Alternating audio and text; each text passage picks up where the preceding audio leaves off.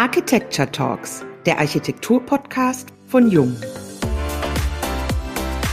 Umbau des Bestands oder Neustart auf der grünen Wiese? Umbau des Bestands, wobei das Zweite auch interessant sein kann. Design oder Funktionalität? Funktionalität, die ein schönes Design hat. Sachertorte oder Semifredo? Sachertorte. Seit über 20 Jahren entwickelt und managt die Signa Real Estate mit einem erfahrenen Team aus Immobilienexperten außergewöhnliche Immobilienprojekte in zentralen Lagen. Im Fokus steht dabei nicht nur die einzelne Immobilie, sondern auch die Quartiersentwicklung. Man denkt Themen wie Innenstadtentwicklung, Nachhaltigkeit, Nutzungsvielfalt, Vernetzung und Mobilität neu. Einer, der die Herausforderungen und Chancen des Hotelmarktes genau kennt, ist Dietmar Ploberger. Sein Wissensspektrum ist riesig. Von den Herausforderungen beim Bauen im Bestand bis zur richtigen Auswahl der Espressotassen im hoteleigenen Café. Jedes noch so kleinste Detail ist von Interesse. Herzlich willkommen, Dietmar Ploberger. Wir, Katharina Beatrice Wager und Nicole Heppner, sind schon sehr neugierig, auf welche Reise Sie uns heute mitnehmen. Ja, vielen Dank, dass ich die Einladung bekommen habe für diesen Podcast und vielleicht die Faszination Hotel, die mich erfasst hat, bisschen weitertragen kann. Ja. Dietmar Proberger ist seit 2011 bei der Signa Real Estate Management GmbH, seit 2014 Prokurist der Signa Development Selection AG und seit 1.7.2022 Geschäftsführer der neu gegründeten Signa Hospitality GmbH. Seit 2001 beschäftigt er sich intensiv mit der Entwicklung, dem Service und dem Handel von Hotelimmobilien. Als Eigentümervertreter begleitet er Hotelprojekte in unterschiedlichen Kategorien und Entwicklungsphasen. Hallo und herzlich willkommen beim heutigen Young Architecture Talks Podcast. Schön, dass Sie heute bei uns sind, Herr Bloberger. Ja, ich freue mich schon. Herr Ploberger, bevor wir uns jetzt so richtig in die Hospitality-Welt stürzen, einmal kurz zu Ihrem eigenen Werdegang. Woher kommt bei Ihnen die Begeisterung für die Hotellerie? Ja, wie so oft im Leben eigentlich ein bisschen zufällig hineingestolpert nach meinem Studium des Wirtschaftsingenieurs. Sprich, das ist so eine Kombination in Österreich zwischen einem BU-Studium und einem Technikstudium, was für meinen Job als Projektentwickler wirklich eine sehr, sehr lässige Kombination ist, wurde ich von der Uni direkt abgeworben zu einer der jetzt größten Baufirmen, zur Strabag, damals noch Ilbau. Und ich wollte immer in die Projektentwicklung. Ja. Und mein damaliger erster Chef hat gesagt, ja, ja, calm down. Jetzt gehst du mal auf die Baustelle, so quasi pur, lernst du mal ein bisschen das Leben kennen und dann hole ich dich gerne zurück. Und so war es dann auch. Einem, einem halben Jahr circa in Wien kam dann die Einberufung zu einem Projekt nach Polen, Kielce, noch nie vorher gehört, ja, äh, ungefähr Größe von Graz, also ca. 450.000 Einwohner, vier registrierte Expats dort, also ich war mehr oder weniger alleine. Aber so lernt man schon einmal lässig, wie du einfach ein Netzwerk aufbauen musst ja, und wie du in die Geschichte hineinkommst. Und wirklich nach zwei Jahren, zwei Projekte später, kam dann der Anruf, so, jetzt bist du soweit, jetzt kannst du zurückkommen, es gibt eine Möglichkeit und dann hatte ich eben die Gelegenheit, in eine Abteilung zurückzukommen, die sich mit Development beschäftigt hat und eigentlich per Zufall wurde bei der Strabag immer durch ein großes Hotelprojekt neue Märkte erschlossen. Also zum Beispiel die Niederlassung der Strabag in Warschau, also Erschließung von Polen, kam mit einem großen Marriott-Projekt. Das gleiche in Bukarest, das gleiche in Prag und ja, so war halt dort Hospitality groß geschrieben. Und wenn du dann dort einmal so hineinschnupperst, dann, es war schon sehr faszinierend. Und nach zwei Jahren kam dann der wirkliche Sprung ins Eiswürfelwasser, kann man sagen. Es war ein Projekt in Warschau. Da konnte Hans-Peter Haselsteiner damals sechs Hotels kaufen mit einer Investitionsverpflichtung. Also eine lokale Hotelkette kaufen mit einer Investitionsverpflichtung in das Flagship, hat dort ein polnisches Team aufgestellt und die waren dafür verantwortlich. Und die musste mehr oder weniger über Nacht den Teamleiter dort wegen Korruption rausschmeißen und dann so quasi, da, da ist einer. Den könnten wir nehmen. Den guten Anfänger nehmen wir. Genau, den guten Anfänger nehmen wir. Und das war eigentlich der Grundstein für das, was ich jetzt mache weil dort war ich einfach für alles verantwortlich. Ja. Es war wirklich die Hölle, muss man echt sagen. Ich hatte einen tollen Mentor in Wien, der mich immer wieder aufgepäppelt hat, wenn ich am Boden lag. Aber es war super. Du kannst die Sprache nicht, ja, du kennst dein Team nicht, weil die sprechen auch nicht deine Sprache. Du bist in einem fremden Land. Du musst ein komplettes Hotel-Development auf die Beine stellen in einem Projekt. Und da kommen wir ein bisschen zu der Bestandsgeschichte schon, eine schöne Brücke. Das war eines von vier Häusern, die den Zweiten Weltkrieg in Warschau überlebt hat. Wenn man ein bisschen die Geschichte von Warschau kennt, das war mehr oder weniger nicht mehr existent. Ja. Dieses Gebäude hat überlebt. Dementsprechend Argusaugen vom Denkmalschutz und von allen auf dieses Projekt. Und ja, somit war es in alle Richtungen eine, glaube ich, steile Lernkurve, die ich da durchlaufen durfte, dieses Hotel zu errichten. Eigentlich ja. so eine Lexikonreise gewesen, gell? Also von A bis Z einmal durchs Lexikon frisch durch. Ja, da war wirklich alles dabei, ja. Und da ist dann der Funke so richtig übergesprungen, so wie Sie im Intro gesagt haben, ja. Vom Fundament sanieren bis zum Löffel bei der Espresso-Tasse muss halt alles da sein, wenn dann der erste Gast eincheckt. Und das ist halt schon einmal Teil der Faszination, wobei es ist sehr komplex, ja. Im Vorgespräch haben Sie uns auch verraten, dass Sie circa 20 Projekte im Bestand beziehungsweise auf Transformationsflächen und nur ein Projekt auf der grünen Wiese umgesetzt haben. Welche Geschichten haben Sie denn da so erlebt? Wie viel Zeit haben Sie? Natürlich könnte man so einen Podcast über jedes einzelne Projekt machen. Aber um ein bisschen auf konkretere Geschichten zu kommen, eine meiner ersten Stationen war dann in Prag beim Strahov-Kloster. Wer es kennt, einer der schönsten und größten Bibliotheken, die es in Europa gibt. Also absolut einen Besuch wert. Und da hat es hinter dem Kloster so ein Grundstück gegeben, wo früher die Traktoren betankt wurden, die Werkstätte war und alles Mögliche. Und da haben wir gesagt, das wäre doch geil, da oben gibt's kein einziges Hotel, so am Ratschin oben, ja, da könnte man was machen.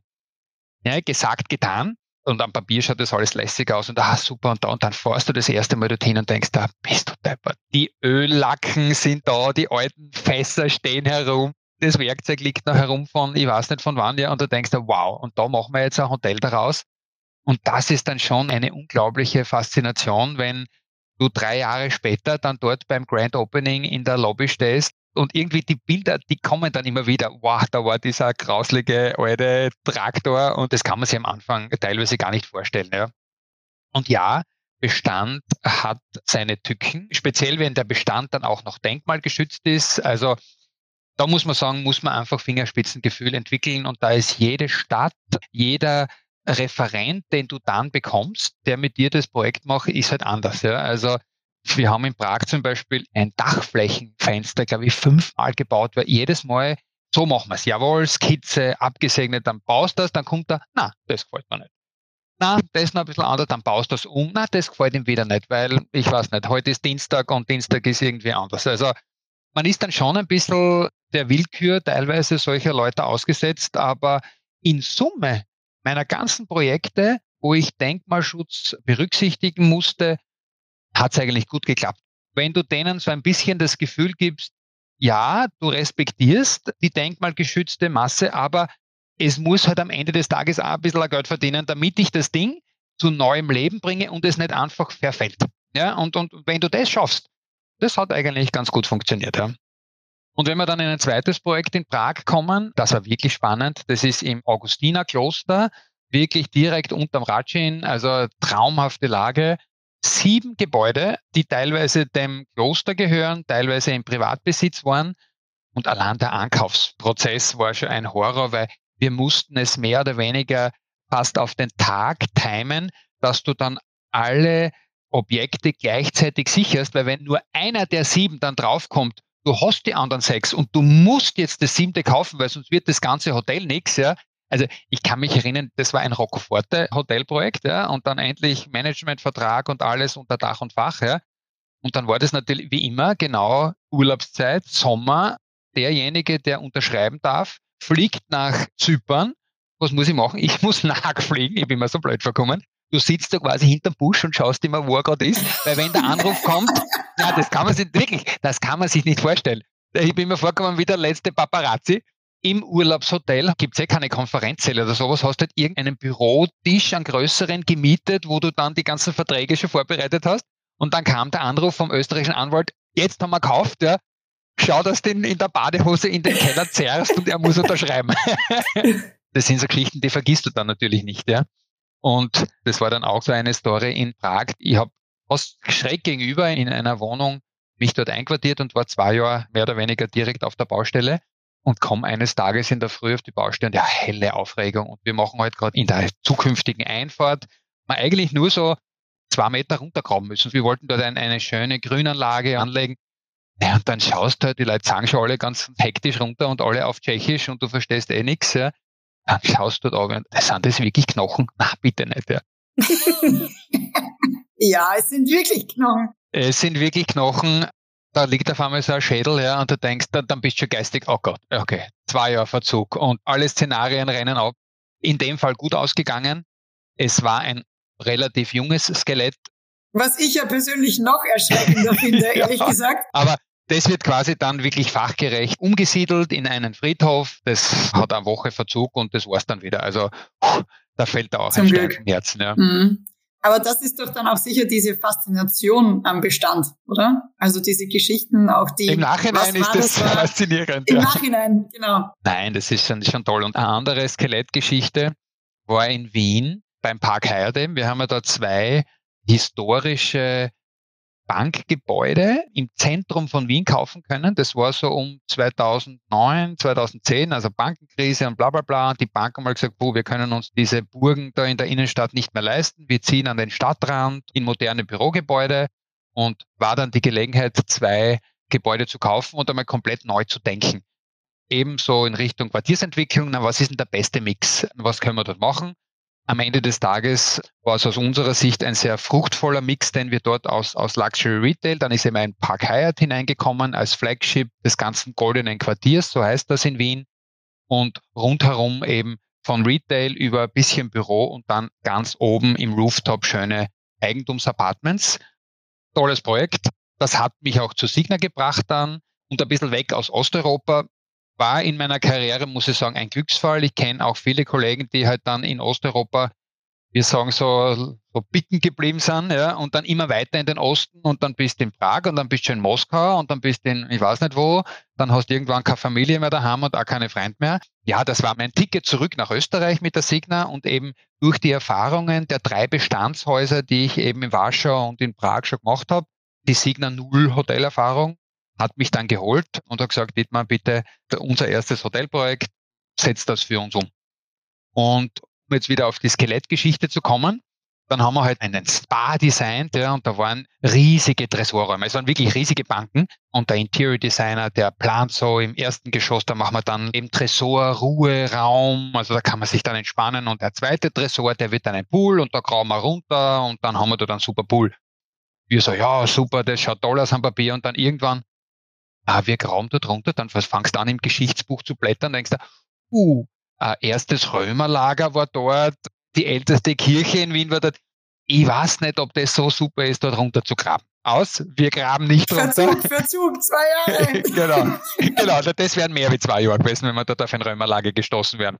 So, dann neuer Plan. Wir legen diese beiden Safe-Räume zusammen. Wir stemmen einfach die tragende Decke raus und der Pool wird nicht eingegraben, sondern aufgesetzt. Ja? Ja, super, das machen wir. Ein paar Wochen später kommt der Statiker. Über diesen beiden Tresorräumen der historisch und denkmalgeschützte Kassensaal, der jetzt unser Restaurant ist, mit uraltem Marmor, fugenlos verlegt. Also das darf sich quasi keinen Millimeter bewegen, sonst zerberstet dort alles. Dann haben die uns tatsächlich gesagt, ja, wir wissen jetzt, wie wir das tun, dass wir quasi diese beiden verbinden können und die Decke raus. Wir müssen nur das Gebäude um zwei Zentimeter hydraulisch heben Dann bauen wir dort ein Stahlgerüst hinein, setzen das Gebäude wieder kraftschlüssig auf und dann können wir die Decke rausnehmen. Ich so, bitte? Das ist jetzt nicht Ernst. Wir heben ein historisches Gebäude aus 1918 und dann senken wir es wieder. Ihr hier spinnt's, ja? Den einzigen Kran dafür gibt es nur in Wien. genau. Naja, aber am Ende des Tages, gesagt, getan, halt viele Analysen später, haben wir das dann wirklich gemacht. Es ist unglaublich, wie das funktioniert. Ja. Also so mit hydraulischen Pressen und oben mit lasergesteuerten Setzungsmessungen wurde wirklich das Gebäude gehoben, dann ein Fachwerk aus Stahl hineingebastelt, ja, das kraftschlüssig mit dem Fundament sozusagen verbunden wieder aufgesetzt, damit eben nachher keine Setzungsrisse entstehen. Wenn man ein bisschen in der Bautechnik ist, die Leute werden mich verstehen. Und das ist jetzt unser wunderschöner Pool im Park Hyatt. Ja, der ist wirklich schön geworden. Das hat sich gelohnt, das Gebäude anzuheben. Und kein Skelett. Und kein Skelett. Sollte denn ein Quartier Ihrer Meinung nach 24-7 bespielt sein? Wenn wir gerade über das Quartier auch dort gesprochen haben? Das ist halt schon Ziel. Die Signa ist in den letzten Jahren sehr in Richtung auch Retail-Komponenten gegangen, Fokus auf innerstädtische Kaufhäuser. Wir haben da ja wirklich mit Karstadt, Kaufhof, dann jetzt Selfridges, die am, am, Anfang des Jahres zu uns gewandert sind, die Globus-Kette in der Schweiz, die wirklich Innenstadtprojekte hat. Ja. An das glaubt die Signa, an das glaubt der Herr Benko. Und ja, solche Quartiere brauchen rund um die Uhr Leben. Das kann eben ein Hotel bieten. Wir bringen halt jedes Wochenende neue Gäste. Die kommen gerade am Freitag, ja, neues Leben, neue potenzielle Kunden. Diese monotonen, nur Büro. Zum Glück muss man sagen, verschwindet es. Also es gehen viele, die das Potenzial haben, in die Richtung, dass sie halt eine gute Mischung finden. Ja, und das macht's aus. Ja. Und ich muss mich ja in der Signa dann auch immer gegen meine Kollegen durchsetzen. Ja. Also das ist wirklich immer ein, ein hartes Match. Ja. Was sind die Bürorenditen? Was verdiene ich mit Retail? Was kann ich mit Wohnen verdienen? Wir versuchen wirklich so den Gesamtmix in so einem Quartier auch wirklich schön auszubalancieren. Ja. Ja, wenn wir jetzt über die Belebung solcher Quartiere oder auch über Mixed Use reden, es gibt ja gerade ein aktuelles Projekt, was, was jetzt gerade die Baugenehmigung bekommen hat, und zwar der Elbtower in Hamburg. Der Elbtower soll ja 245 Meter hoch werden und hat insgesamt 77.000 Quadratmeter, ist also quasi eine Stadt in der Stadt.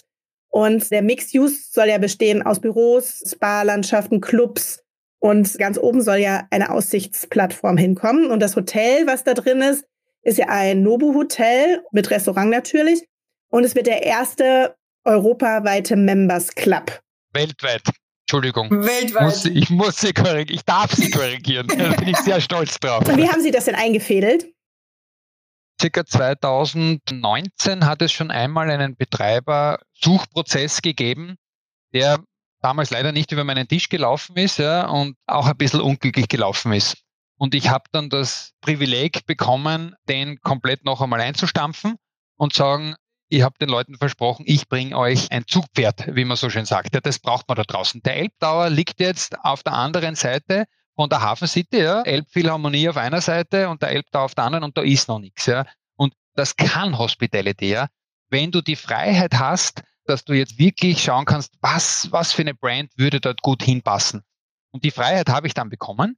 Ja, und dann haben wir halt einmal so überlegt, wer passt dort gut hin, was gibt's in Hamburg nicht. Das ist ein ganz ein toller Prozess. Die Phase, was für ein Hotel baue ich?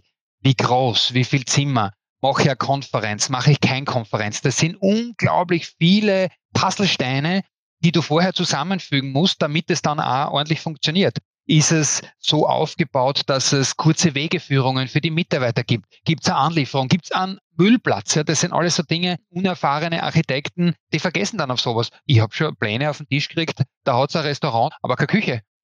Das war unglaublich. Und wenn du dann als böser Developer kommst und Restaurantflächen und schöne Lobbys und so weiter streichen musst, ja, dann bist du immer der Bad Guy, ja, bis sie dann verstehen, ja, aber das Ding muss funktionieren. Der Mitarbeiter, der muss sich wohlfühlen. Ich schweife ein bisschen aus, ich weiß. Alles gut. Also, zurück zum zu. Betreibersuchprozess. Ja. Okay, dann holst du dir, und das mache ich immer, ja, ein, zwei Hotelkonsulenten, die weltweit nichts anderes machen. Das ist deren Job. Du holst dir dann einen Experten und mit dem tust du ein bisschen brainstormen. So, welche Brand kann passen, ja. Und dann ist relativ schnell einmal das Nobu aufgepoppt. Ja. Also es waren am Ende fünf Brands, zum Beispiel vom Richard Branson, die Brand war dann drinnen, ja, also so richtig lifestyleische Geschichten, wo wir gesagt haben, wir wollen dort unbedingt in diese Lifestyle, aber wir brauchen auch starkes F&B. Äh, da scheiden schon einmal viele aus, die das nicht gut können. Und dann ist irgendwie diese Members Club Geschichte entstanden, wo es zwar in Hamburg eine Tradition gibt von so Members Clubs, aber das ist also, ich habe immer gesagt, so diese Seemannspartie, ja, also da, da treffen sich die Seeleute und wir brauchen so ein bisschen so einen Modern Lifestyle Business Member Club.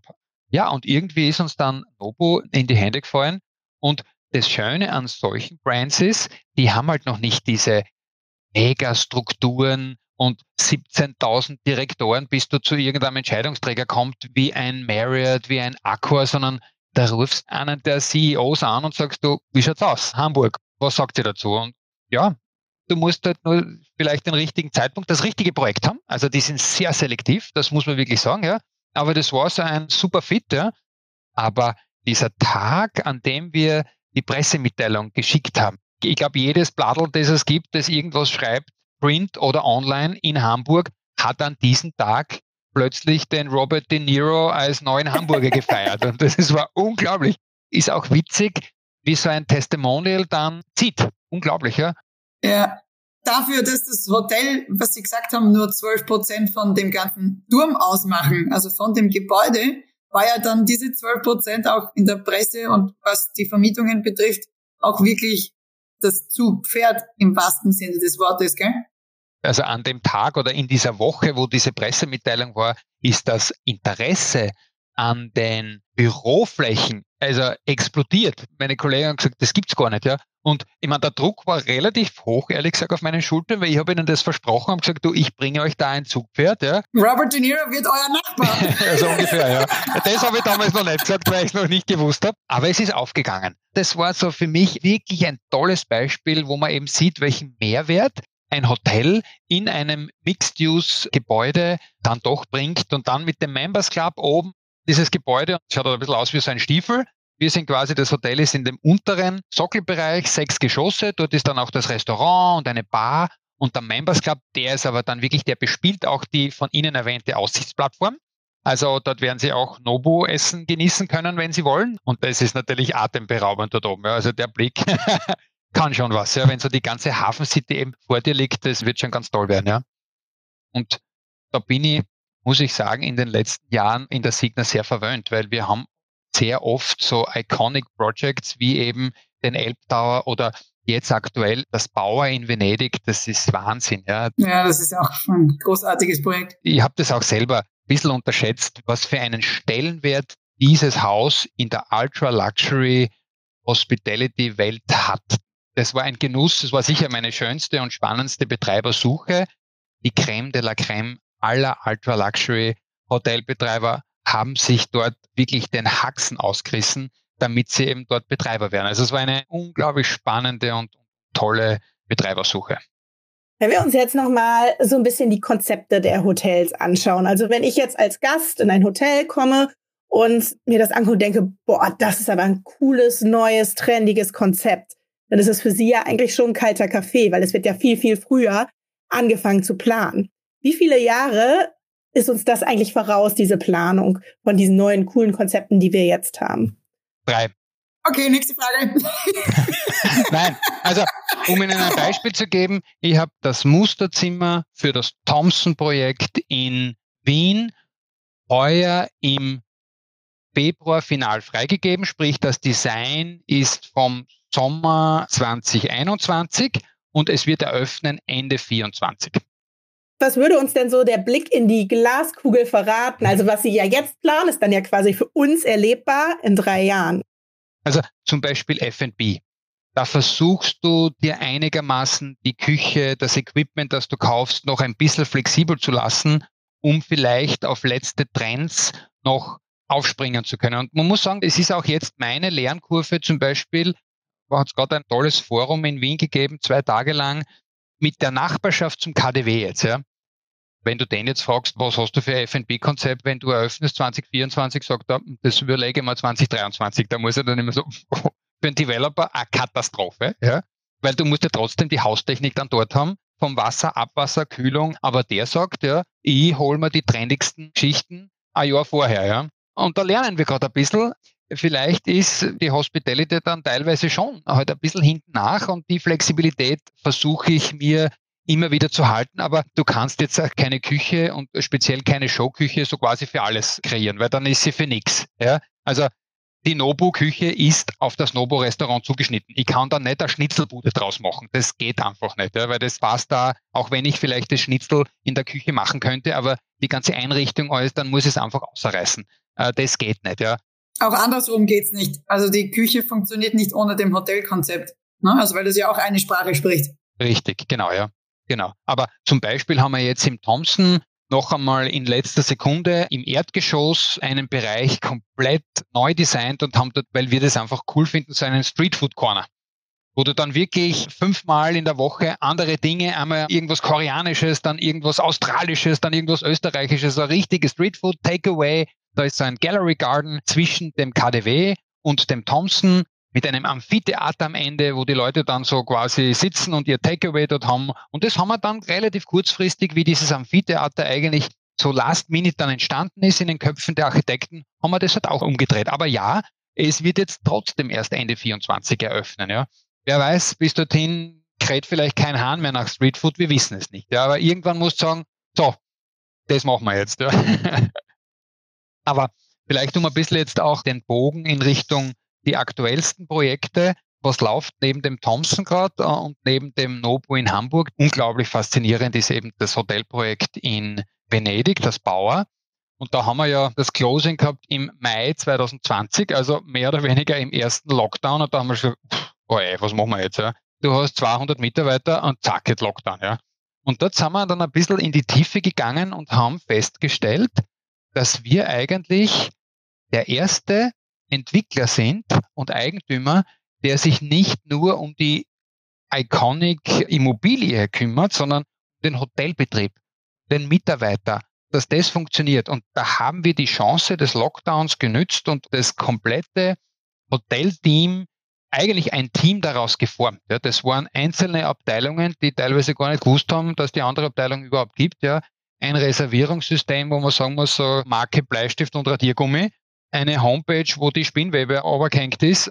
Da haben wir die Chance wirklich genutzt, einfach so ein bisschen Hotelstrukturen aufzubauen, Mitarbeiter in Abteilungen auch wirklich Verantwortung zu geben, dass nicht nur der GM ist alles und darunter ist nichts. Und wir hatten das unglaubliche Glück, dort einen sehr erfahrenen GM an Bord zu holen, der eigentlich schon in Pension war. Den haben wir dort reaktiviert und da kannst du Glück und der Pech haben. Entweder sagt er, ja, mein letzter Job, ich mache das, wie ich immer gemacht habe, weil ich war ein guter GM. Und wir haben genau das Gegenteil. Der hat gesagt, jawohl, ich helfe euch, wir machen da neue Strukturen. Du hast richtig das Gefühl gehabt, das taugt ihm jetzt. Ja. Das war super. Also wir haben immer schon gewusst, dass die Immobilie selber ein unglaubliches Potenzial hat, eben durch die Resonanz bei der Betreibersuche. Aber wenn du dann gesehen hast, was wir, sobald die Lockdowns wieder vorbei waren, und Venedig war zum Glück eines der Top-Ziele jedes Europäers, der halt nicht nach Asien und nicht nach Amerika fliegen konnte, wo vor in Europa hin, ja, unter den Top 3 war er sicher bei 90 Prozent Venedig. Das kannst du super erreichen mit Zug, mit Flugzeug, mit Auto. Also die Destination ist sehr schnell wieder angesprungen. Und das war dann unglaublich toll zu sehen, wie du plötzlich mit einem modernen Reservierungssystem, mit einer Homepage, mit motivierten Mitarbeitern, also TripAdvisor ist durch die Decke gegangen. Ja. Wir sind vom Platz, ich weiß nicht, irgendwo im Keller, haben wir unser Compset, also unsere Vergleichshotels stehen gelassen wie nur was. Und das hat uns dann wirklich noch mehr, noch mehr bestätigt, wir haben genau das richtige Ding da unten gekauft. Und mit Rosewood, der am Ende des Tages jetzt der Betreiber geworden ist, glaube ich, werden wir da total neue Maßstäbe setzen. Ja. Und ein unglaublich positiver Nebeneffekt durch dieses Teambuilding war, wir haben am 1. November heuer zugesperrt und Venedig war bummvoll. Wir haben Buchungen gehabt, mehr oder weniger 96 Prozent bis 100 Prozent ausgelastet. Und ich musste alle Mitarbeiter kündigen. Was soll ich machen? Ich bin jetzt fast drei Jahre zu oder zweieinhalb Jahre, ja. Ja, wenn die alle wegrennen, ich meine, ich kann nicht selber servieren, das geht nicht und kochen. Durch diesen Prozess haben wir es geschafft, eine unglaubliche Mitarbeiterloyalität aufzubauen. Die sind gekommen, Jobangebot vom Cipriani, vom Danieli, vom Gritti und haben es vor dem GM zerrissen und haben gesagt, aber ich bleibe bei euch, ich sperre mit euch zu ich habe dann immer gesagt, das ist das Titanic-Syndrom, so quasi, ich gehe mit dem Boot unter. Die, die wollten wirklich mit uns dieses Hotel quasi bis zum letzten Tag hochhalten. Und das hat super funktioniert. Also das war jedes Mal, wenn ich die Geschichte erzähle, ringt man so die Ganzelhaut ein bisschen auf. War wirklich schön. Dieser Team Spirit, da sieht man ja, dass das einfach uns Menschen so gut tut und was das auslösen kann. Das Zusammenwachsen und auch diese Identifikation mit einem Unternehmen oder einer Brand und auch eine gewisse Ideologie, die sich damit entwickelt die man dann halt auch mit begleiten möchte als Team. Ja, absolut. Wir haben dann am 2. November so eine große Mitarbeiterparty gemacht noch. Ja, wenn wir eingeladen haben, waren wir uns nicht sicher. Schreien uns die dort an, so quasi, wir haben sie gekündigt und ihr seid alles Ausbeuter und bla bla bla. Aber nein, das war die ausgelassenste Party. Wir haben wirklich mit dem einen oder anderen geweint. Wir haben dann ein wirklich schönes Geschenk noch entwickelt, so einen 3D-Glaswürfel, der das Projekt zeigt, so als Erinnerung Wirklich vom Abwäscher bis zum Jam, jeder hat das gleich gekriegt. Jeder wurde dort gleich behandelt. Wir haben alles gekettet, also es musste niemand arbeiten und beim Überreichen sind echt die Tränen gekullert. Aber mir, das war so emotional. Die Leute haben einfach noch einmal mit uns den letzten Tag des Altbauer Palazzo gefeiert. Ja. War schön. Und wann macht's wieder auf? Irgendwann in der hoffentlich ersten Jahreshälfte 25 planen wir. Sehr ambitioniert, ja, aber das ist einmal das Ziel. Und wirklich am Tag zwei haben dort unten die Arbeiten voll begonnen und ist jetzt wieder, wenn du noch nie in Venedig eine Baustelle gehabt hast, also das ist faszinierend, das funktioniert halt einfach ganz anders. Der Sattelschlepper kommt halt am Schiff. Am Tag davor hast du auf der Terrasse gefrühstückt, naja, und dann legt dort der Sattelschlepper an, ja, klappt seine Türe rauf und du rammst halt die ganzen Möbeln weg. Jetzt bereiten wir gerade eine Auktion vor über ein Pariser Auktionshaus und wir werden Anfang nächsten Jahres dann quasi alles, was an Inventar in dem Bauer war und was der neue Innenarchitekt und der Betreiber mit uns gemeinsam ausgewählt nicht behält, wird in einer Auktion verkauft. Sind wir schon sehr gespannt. Das macht das Taschenberg Palais Kempinski in Dresden auch gerade. Die versteigern auch die Sachen. Und wir haben viele Gäste, die jetzt schon upfront kaufen. Die, die das wollen, gell? Ja, die ja, das wirklich ja. wollen. Eine richtig schöne lange Warteliste, auch intern Signa-Mitarbeiter, die schon einiges jetzt quasi aus der Vorauktion rauskaufen. Also sehr, sehr spannendes Ding, ja. Und weil ich gerade Innenarchitekt gesagt habe, das ist schon auch sehr, sehr spannend.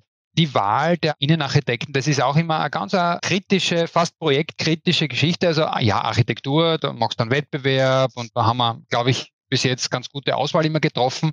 Aber diese Phase, dass du dann einem oft Star-Architekten oder einem Local Hero, die natürlich alle glauben, natürlich mache ich das Interior, da musst du ihm sagen, du, na, du bist Architekt und es gibt Innenarchitekten. Ja. Oft kann ich den Betreiber dann ein bisschen vorschieben und sagen, du, der besteht aber drauf, aber die beiden dann zu verheiraten, ja, wo du doch dem einen eigentlich die Flügel stutzt ein bisschen, weil alles, was am Ende des Tages der Gast sieht, gutiert alle Fotos, das ist alles Innenarchitektur, ja. Und er wird dann quasi degradiert. Ich muss mich um die Fundamente und um die Mauern kümmern und der andere macht das Hübsche. Also da können auch wirklich Projekte scheitern. Das ist kritische Phase in solchen Projekten, ja. Ein Trick, den ich in den letzten Jahren gefunden habe, ist, ich binde in die, in die Jury ein. Das ist der Schlüssel zum Turnaround, wenn er dann quasi in der Jury sitzt, mitentscheiden kann, welcher Innenarchitekt wird dann sein Partner, das ändert das Ganze enorm. Ja, sicher. Ja, die Entscheidungsgrundlage liegt halt mit bei allen, ja. Genau, und wenn ich ihm dann sage, so, du hast jetzt zwei Möglichkeiten. Entweder du machst beim Wettbewerb mit und hast eigentlich keine Chance, ja. Dafür darfst du nicht in der Jury sitzen, weil du bist dann nicht unabhängig. Oder du kriegst einen Platz in der Jury, kannst dir alle Wettbewerber äh, und die Präsentationen anhören und kannst mit uns mitentscheiden dann ist es eigentlich immer so, dass sie zu mir in die Jury kommen. Und es ist ja dann recht sicher, dass das harmonisch funktioniert. Also was gibt's Besseres, als sich auch in einem Projekt die Partner aussuchen zu können? Das ist ja ganz klar. Die Projekte haben so viele Probleme, muss man sagen, jeden Tag, dass du einfach ein tolles Team brauchst, das nicht gegeneinander arbeitet, sondern es in eine Richtung. Aber das ist jetzt Hospitality unabhängig, das gilt eh für alles im Leben. Aber das ist halt Teil unseres Jobs, ja, als Eigentümer. Ich meine, bei so einem Projekt, ich habe jetzt im Bauer, würde ich mal sagen, sicher 100 Leute, die an dem Projekt arbeiten. Vom Statiker über den Akustiker bis zum Küchenplaner, Spa-Planer, überall halt drei, vier Leute, geschweige denn Architekt, der ein ganzes Team hat, Innenarchitekt, ein Riesenteam hat, meine Mannschaft hier. Also du bist dann schon ein bisschen der, der halt auch das Team A formen, B zusammenhalten muss. Ja? Das ist ein Großteil meines Jobs. Die Vision, die du da aufgebaut hast, halt zu einem Erfolg zu führen. Ja? Da brauchst du ein Team. Und das ist oft nicht leicht, ja? ein bisschen ein Flohzirkus teilweise. Jetzt sind wir auch schon fast am Ende unseres Podcasts und zum Ende stellen wir unseren Gästen immer noch eine persönliche Frage. Wie wir jetzt gehört haben, haben sie ja schon viel gesehen und auch viel erlebt.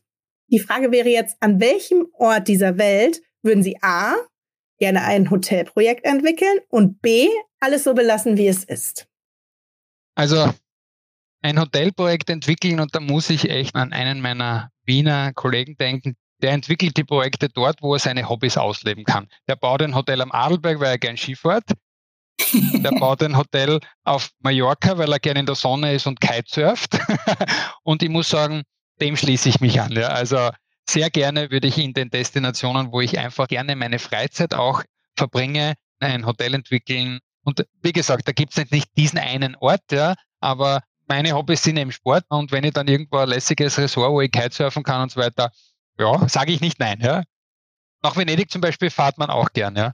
Was würde ich lassen, wie es ist? Schwierig, weil wir haben eigentlich alle Projekte bis jetzt komplett umgekrempelt und dadurch aber neues Leben eingehaucht. Ja, das ist dann out of your box. eigentlich schon, ja. Also das tue ich mir momentan echt schwer, ja. Mhm. Okay, das bereden wir dann, wenn wir uns im Elbtower, wenn er fertig ist, abends zum Essen treffen. Im Members Club. ja, Herr Bloberger, herzlichen Dank. Es war so kurzweilig und ich glaube, wir könnten auch noch weiter plaudern. Wir machen einfach weitere Episoden zusammen, würde ich sagen. Aber herzlichen Dank für diese inspirierenden Einblicke und in Ihr Schaffen. Das war wirklich, wirklich sehr spannend. Und auch vielen Dank für Ihre Zeit und bis zur nächsten Folge der Jung Architecture Talks, dem Architektur-Podcast von Jung.